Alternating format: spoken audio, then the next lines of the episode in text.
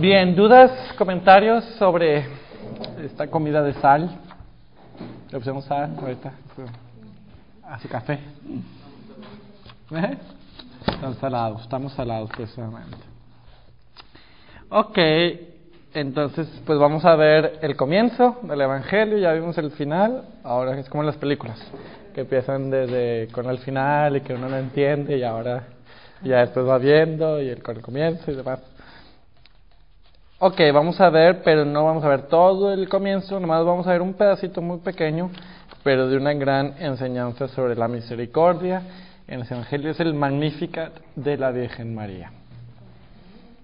Entonces, pues ya saben en cómo está acomodado el Magnificat. Está el comienzo del capítulo, los versículos, eh, capítulo 1, versículos 46 y siguientes. Vamos a leerlo. Y dijo María, engrandece mi alma al Señor y mi espíritu se alegra en Dios mi Salvador, porque ha puesto los ojos en la humildad de su esclava. Por eso desde ahora todas las generaciones me llamarán bienaventurada, porque ha hecho por mí maravillas el poderoso, santo es su nombre. Y su misericordia alcanza de generación en generación a los que le temen. Desplegó la fuerza de su brazo, dispersó a los que son soberbios en su propio corazón, derribó a los potentados de sus tronos y exaltó a los humildes. A los hambrientos los colmó de bienes y despidió a los ricos sin nada. Acogió a Israel su siervo, acordándose de su misericordia, como había anunciado a nuestros padres en favor de Abraham y de su linaje por los siglos. María permaneció con ellos unos tres meses y se volvió a su casa. Estaba con Isabel. Bien, entonces, pues, este, el Magnificat no hay nada que decir, todo está dicho. Ahí, qué bonito. Bien, como les decía, ¿en dónde se sitúa este Magnificat? Es en las montañas de Incarem, o en el lugar de Incarem, cuando eh, María visita a su prima Isabel después de la Anunciación. Algo que es muy eh, sorprendente, esta visitación que, que María perdón, hace a su prima Isabel, eh, podemos verlo como un gran acto de misericordia y de caridad fraterna, de atender a la, a la anciana embarazada, y sin embargo Dios no se lo pidió. En, el ángel en la anunciación le da como signo, ahí tienes a tu pariente Isabel, que está embarazada, ha concebido un hijo en su vejez, y este ya en el sexto mes, a la que llamaban estéril, porque nada es imposible para Dios. Punto. Nunca le dijo, ve a atenderla, cuídala, mira, ya está viejita, mira que, está, que es una, este, iba a decir una palabra fea, pero mira que ya te pasa su vejez y, y ya está embarazada, como complicado. No, el ángel no le dice eso. Y sin embargo, María se levanta y va. En el versículo 39 entonces de esta visitación, es en aquellos días se levanta María y fue con prontitud a la región montañosa, a una ciudad de Judea. Que ahí hay, en ese versículo 39 hay dos símbolos muy grandes que Lucas da. María se levanta. ¿Qué palabra habíamos visto? No, la resurrección. María eh, es la misma palabra. Un gran profeta se ha levantado entre nosotros. Jesús se levanta entre los muertos. María, anéstesis, se levanta. Anéstesis en griego. Levantarse, resucitar. De ahí viene la palabra Anastasia. El nombre Anastasia de ahí viene, la resucitada. ¿Ok? Anastasio. No hay cristero Anastasio. Hay Anacleto, pero no hay Anastasio, ¿verdad? ¿Anastasio? Entonces, si un próximo novicio le queremos poner Anastasio, es eso, la resurrección. Si ustedes quieren ponerle a sus hijos, a sus nietos Anastasio, es eso, la resurrección. Anastasio, Anastasio está muy bonita. ¿Okay? Eso significa, de ahí viene ese nombre. Anastasis. Por eso en griego es Christos Anastasis. ¿Okay? La resurrección. Y entonces, de Judea. En Karem. Ajá, Ajá, Karem. Ain Karem, que es un lugar, es, hipotético, ¿ok? Seguramente fue allí, no, dice que una, una, a la región montañosa de Judea, ¿ok? Entonces, primer simbolismo que Lucas marca en su evangelio, ¿puedes prender el aire, Carlos, por favor? Eh, Entonces se levanta como la resurrección, María resucita, resurge, tal vez sería esa mejor traducción, la resurgir, y va a la región montañosa de Zacarías, de Zacarías, a la región montañosa de Judea para visitar a Zacarías o entrar a la casa de Zacarías. Hay un símbolo que lamentablemente se me super olvidó anotar y ahí sí fue pecado mortal de mi parte. Es, tal vez se van a acordar ustedes, cuando en Isaías dice, ved qué hermosos son los pies del que anuncia, en que viene corriendo en las montañas de Jerusalén anunciando buenas nuevas. No recuerdo ese versículo, pero ustedes lo van a ir a buscar y sí, sí está haciendo referencia ahí, a ver, a San Lucas, pero no me acuerdo. ¿Sí se acuerdan de ese versículo? Bueno, más o menos de la idea. Bueno, el caso es que a eso hace referencia eh, Lucas, pero no recuerdo la, el versículo. Es Isaías, seguro. Es seguro. Bueno, bueno me, me tardaría mucho si lo busco en internet. Pero bueno, perdón. Ay, perdón a los que van a escuchar el audio también. Que, que, ok, que mi maestro de Biblia no se entere porque si no me descalifica. Este, pero ustedes no le van a decir, ¿verdad? Entonces, por favor. Ahí está. Ya lo encontré. Isaías 49. Uh es uno de ellos. Súbete a lo alto de un monte, alegre mensajero para Sion, clama con voz poderosa, alegre mensajero para Jerusalén, clama sin miedo, di a las ciudades de Judá, allí está vuestro Dios. Seguramente hay otro donde se habla de las montañas. Pues ahí habla del alto monte. Eh, 49, 40, versículo 9 del mensajero. Bien, entonces ahora sí, entonces se llega a casa de Isabel, eh, se reconocen, eh, ¿quién soy yo para que la madre de mi Señor venga a verme? Bendita tú entre las mujeres, ¿quién soy yo que la madre de mi Señor venga a verme?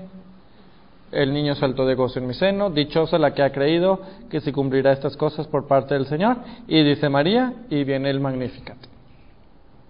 ¿Ok?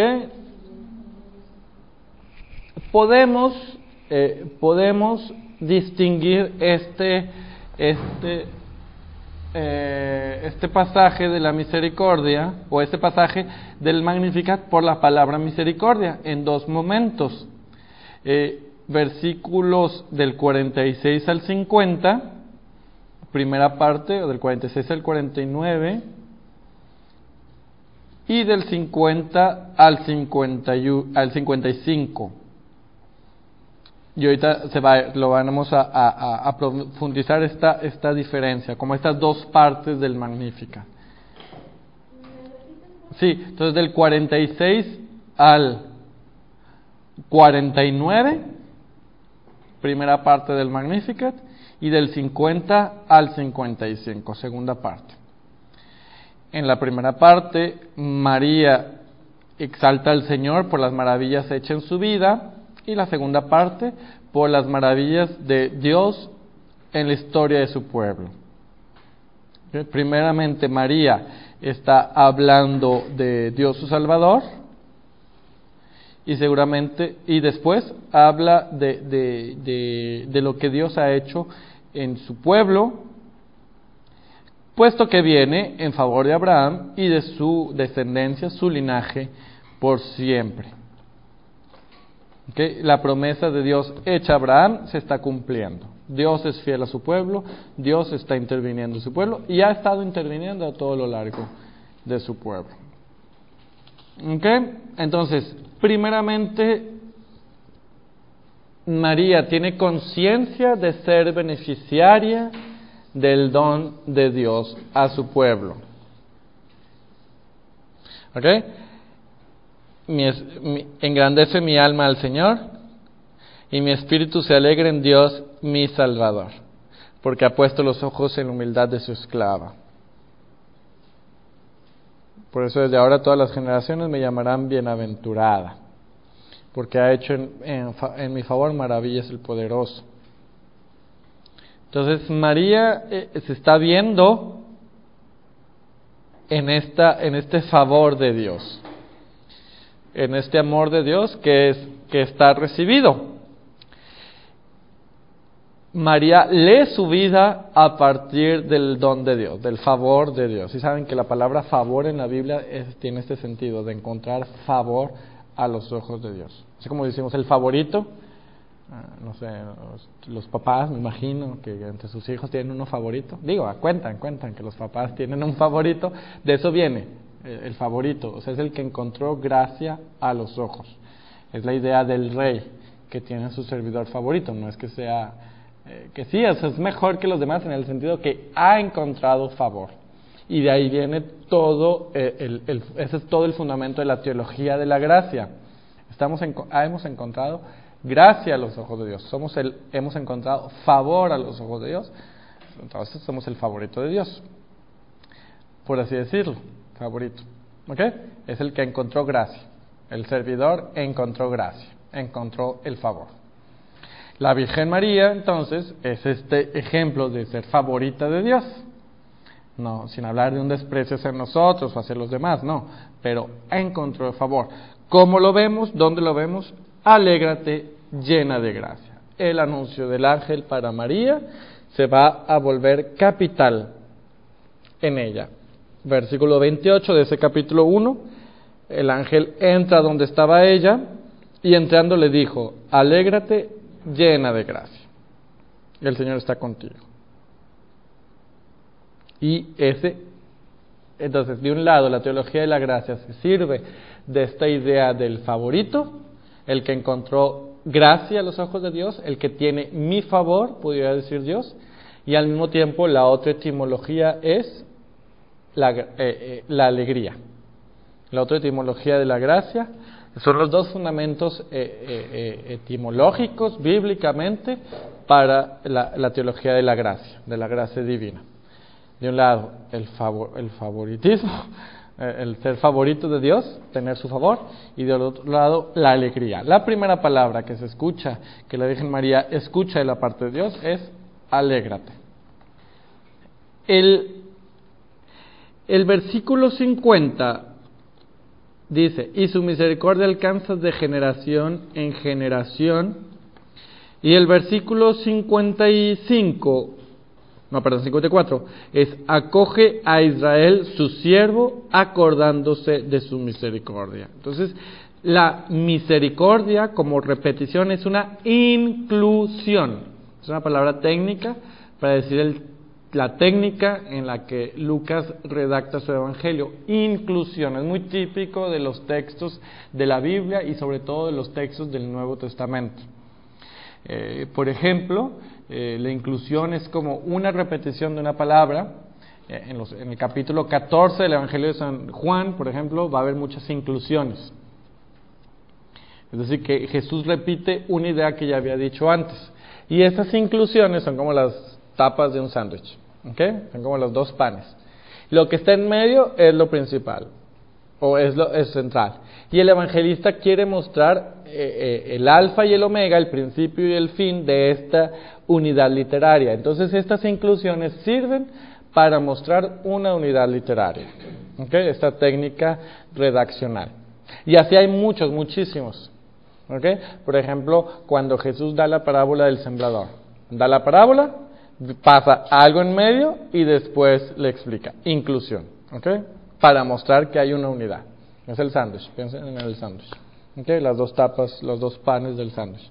Es la inclusión. Entonces, aquí en el Magnificat está hablando de la se está redactando a una manera de inclusión por la palabra misericordia. Entonces podemos ver que este himno, este Magnificat, es un himno a la misericordia. Ahora, no se dice que María cantó, pero tal vez sí lo cantó. ¿Sí? Dijo María simplemente. Incluso algunos dicen que hasta bailó. Entonces María está viendo toda su vida en función de la misericordia de Dios y está viendo toda la historia del pueblo de Israel en función de la misericordia de Dios. Y ya está la conclusión, ya, tan tan, ya acabamos. Ahí está. Y esa es nuestra vida, ver nuestra vida a la luz de la misericordia de Dios. Y ver toda la historia de nuestro pueblo a la luz de la misericordia de Dios. Acogió a Israel su siervo, acordándose de su misericordia. Ahora, entonces, María se alegra en el poderoso, versículo 49, ha hecho en mi favor, aquí traducen, miren lo que les decía, porque ha hecho en mi favor maravillas el poderoso, santo es su nombre. Pero este poderoso es misericordioso y su misericordia alcanza de generación en generación. ¿De la misericordia de quién? Del poderoso. Versículo 49. Este poderoso es capaz de hacer ternura, de hacer misericordia, de él es fiel. Viene en favor de Israel, su siervo, su favorito, en favor de Abraham. Y ahí podemos ver los anahuim bíblicos. Anahuim, de hecho para Holus yo había propuesto esa palabra. Entonces Holus no se iba a llamar Holus, se iba a llamar Anahuim. Hay saludos a los que están escuchando, que están descubriendo. Anaguim. ¿Es con M o con N al final? Los Anaguim. Ajá. W-M. ¿Esto ya no funciona? Los Anaguim. Es una palabra hebrea que, que, ya ahora podemos utilizar de una manera técnica en nuestro estudio de la Biblia, que es para hablar de los pobres, de los sin defensa, era normal. El pueblo había sufrido tanto que había gente sin defensa, gente pobre, gente de, mucho, pues sí, de mucha impotencia, no podían defenderse por nada. Pero tenían su única fuerza, su fidelidad a Dios. Podemos ahí leer todo el, regreso del libro de la consolación de Isaías. No temas, gusanito de Jacob. Se está hablando a los anahuim.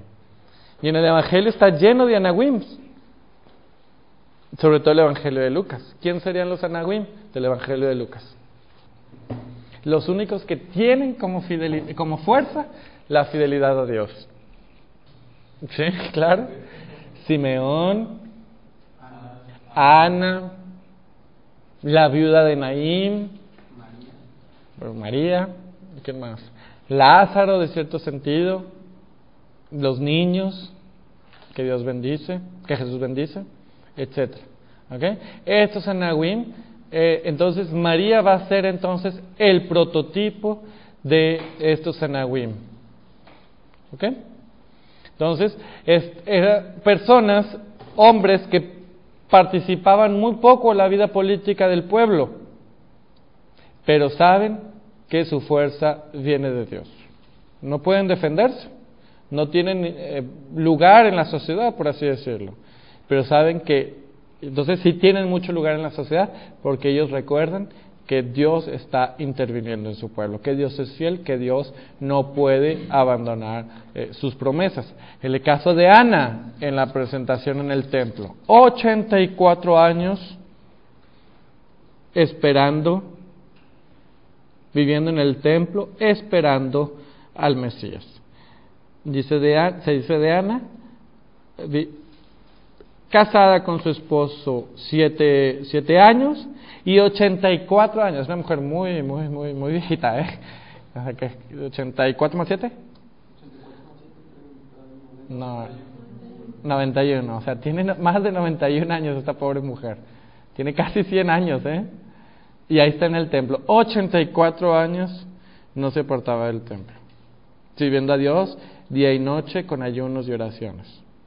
Ahí estaba en el templo. Su única fuerza, su única fortaleza, su única riqueza. Los anahuim entonces marcan esta, esta, este símbolo de la pobreza.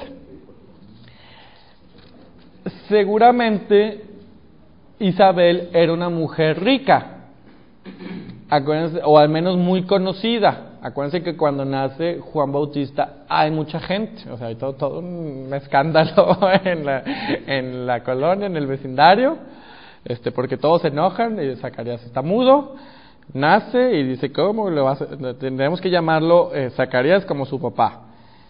Y, ahí está, entonces, este, dice, no, se va a llamar Juan, dice Juan Bautista a través de las tablillas, escribiendo. Pero hay mucha gente, hay, mucha gente alrededor del nacimiento de, de, de Juan Bautista. En Jesús no, en Jesús no hay gente. Entonces, María, ahí recordamos, María no, o sea, Isabel más bien no necesitaba de la presencia de la Virgen María, por así decirlo. O sea, había una mujer que podía pedirle ayuda a cualquiera. Y no, María descubre esta necesidad de ir a servir a su prima Isabel. Cuando ella pudo, nos decía un padre, ella pudo haberse retirado de un retiro de desierto, nueve meses de embarazo. La madre de Dios, o sea, está Dios gestándose en su vientre ella podía haber, y cayó en éxtasis seguramente la, la anunciación, y podía haber continuado este éxtasis eh, nueve meses, hasta el momento del embarazo. Y no, va al, al parto, ¿verdad? Y no, ¿qué va a hacer? A lavar trastes, a lavar ropa, a cuidar a su prima anciana, precisamente. Exacto, entonces porque precisamente está descubriendo que Dios es fiel a su pueblo, que Dios no abandona y que ella entonces se pone al servicio de su pueblo. y es por eso que nos da esto al final, ¿no? Porque, Eso. buen alumno, buen alumno. Misericordia, pero no se Exacto. Buen alumno, póngale, póngale 10. Bien, ahora, eh, podemos ver eh, el Magnificat en estas dos partes que les decía, podemos verlo como de una obra musical, o sea, con el simbolismo de la obra musical, de un coro y un solista. ¿Okay? Piensen cuando vayan a un concierto. ¿Okay? Hay un solista. ¿Quién es este solista?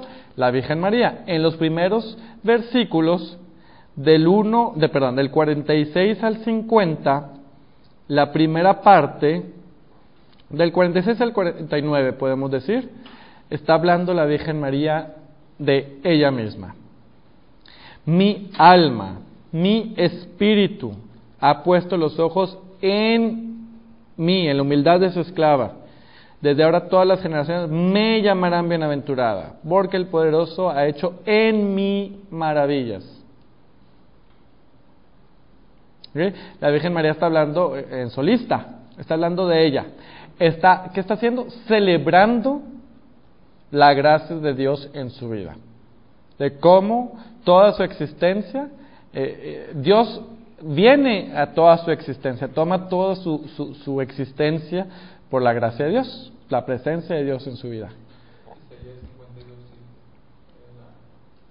52.7 era... Ahí está, entonces 52.7, muy bien, para decirle a mi maestro. 52.7. Ok, entonces, eh, María canta en solista primero y el, a partir del versículo 52 y su misericordia alcanza de generación en generación a los que le temen, empieza a hablar en plural. Ahora sí, todo el coro podemos decir que canta. ¿Qué pasa? María se hace como la portavoz de estos anaguim, de estos pobres que están esperando o que estuvieron fieles esperando la visita de Dios en el Salvador Jesús. Ahora sí, María entonces se hace esta portavoz del pueblo. Y entonces, a partir de ahí hasta el final del Magnificat, hasta el versículo 55, se habla de verbos en plural, en nosotros, podemos decir. Son verbos en plural. Podemos ver, por ejemplo, dispersó a los de... Eh, perdón. Desplegó la fuerza de su brazo, dispersó a los soberbios en su propio corazón, derribó a los potentados de sus tronos, exalta a los humildes, a los hambrientos los colmó de bienes, a los ricos los despidió sin nada, auxilia a Israel, en el sentido de nación, su siervo, acordándose de su misericordia. Estas eh, eh, eh, expresiones, entonces ya es el plural. ¿Qué pasa? Que entonces María, como les decía, se hace la portavoz de los pobres, el prototipo entonces de los anahuim bíblicos, de los anahuim de, de que estaban, lo único que tenían como riqueza era esperar a Dios. Entonces puede ser eran oprimidos, humillados, y a esos a los que viene Dios.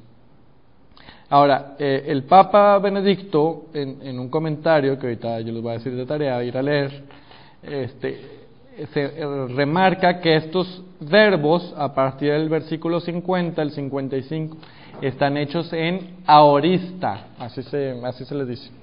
El griego tiene un tiempo gramatical, así como nosotros hemos pasado, presente, futuro, subjetivo, objetivo y todas esas cosas.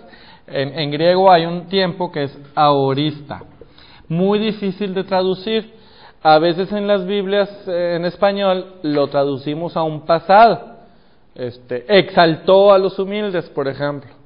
Pero el griego tiene en el tiempo aorista esta categoría gramatical eh, muestra de una acción hecha en el pasado, pero que Dios sigue haciéndola.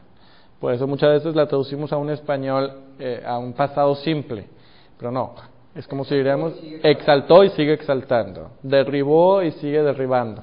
¿Okay? Esto es el sentido del tiempo aorista en griego. Muy difícil de traducir a las lenguas, pero ellos tienen esta, esta categoría de, para conjugar los verbos. Entonces el, eh, el Papa remarca eso. O sea, es una acción pasada, pero que se está continuando que a lo mejor nosotros, eh, eh, nosotros le podemos agregar un auxiliar, ha exaltado, a lo mejor ya da más la idea de, ha exaltado a los humildes, más da la idea de un pasado, pero que sigue haciendo.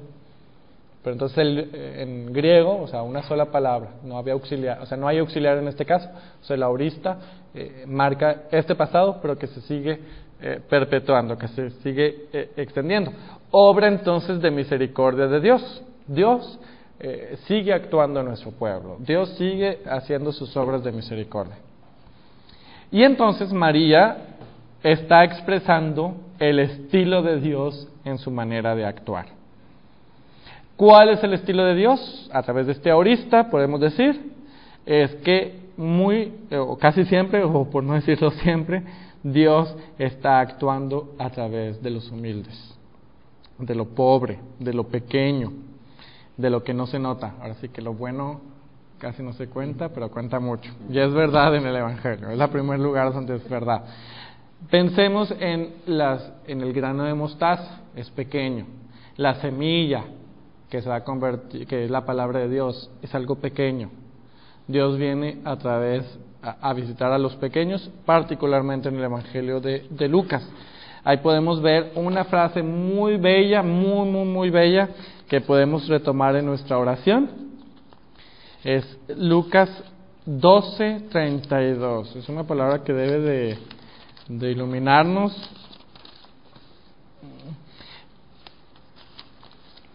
Y es esta expresión del... Eh, de, de, la, de la pequeñez en la que Dios está, haciendo, está actuando.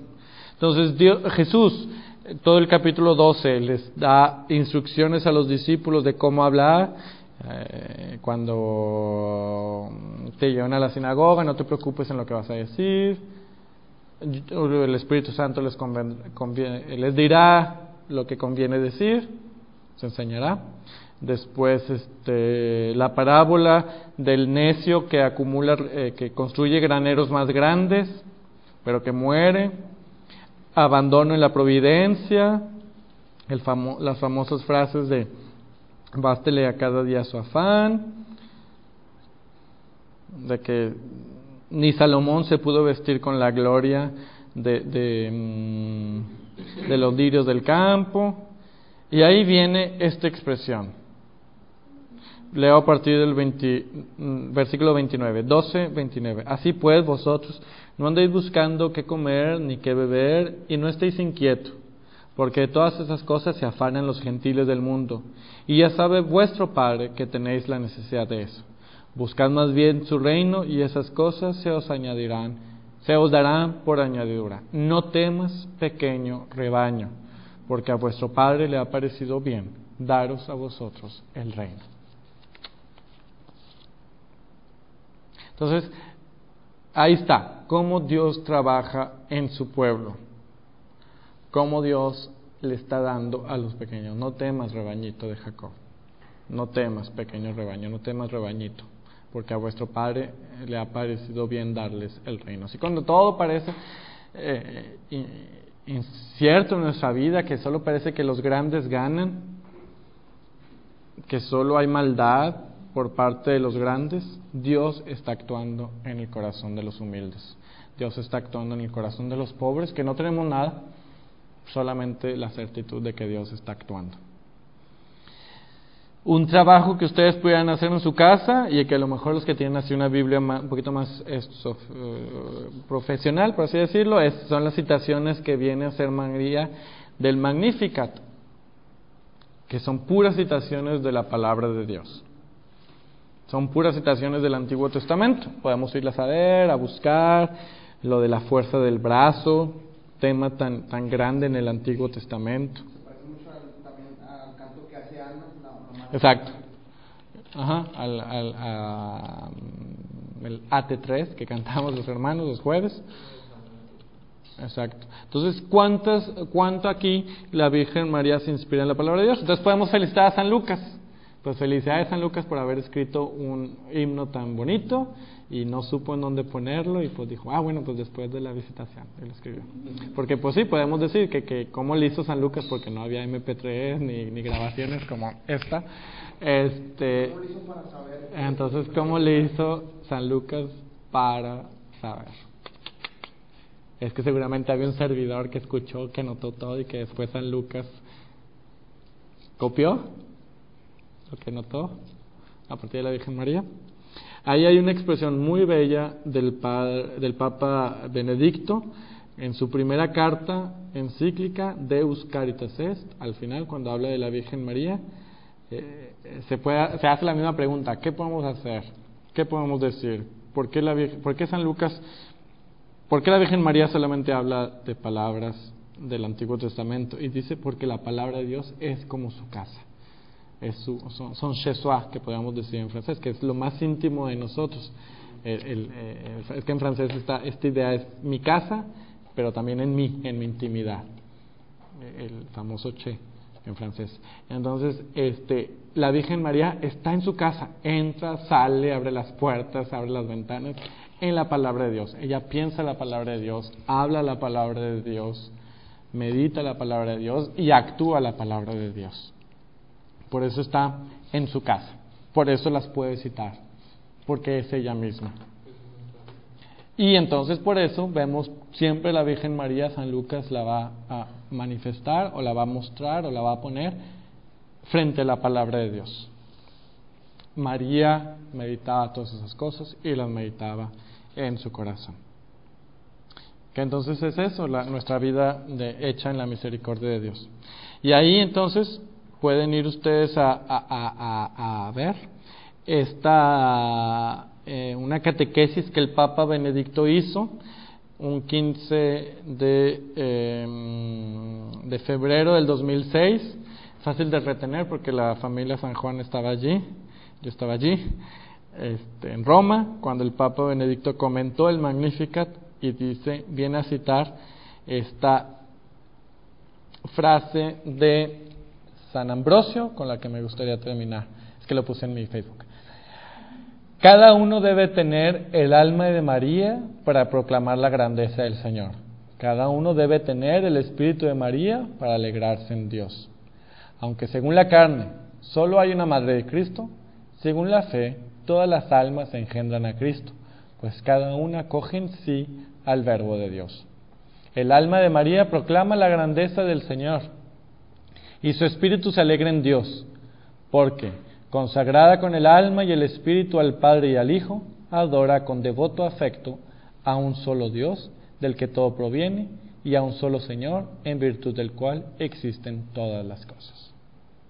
San Ambrosio que, que, que, habla, o sea, que todos debemos encarnar a la Virgen María en ese aspecto, que aunque solo hay una Virgen María, una, solamente en una en un cuerpo y en un alma se, encarnó el Hijo de Dios, Todos somos madre de Cristo en el sentido que todos acogemos su palabra, el verbo de Dios. Y por eso vivimos en esta palabra, entramos, salimos, pensamos, dialogamos, meditamos esta palabra. Entonces, pueden ir a, leer esta, estas dos estos dos mensajitos.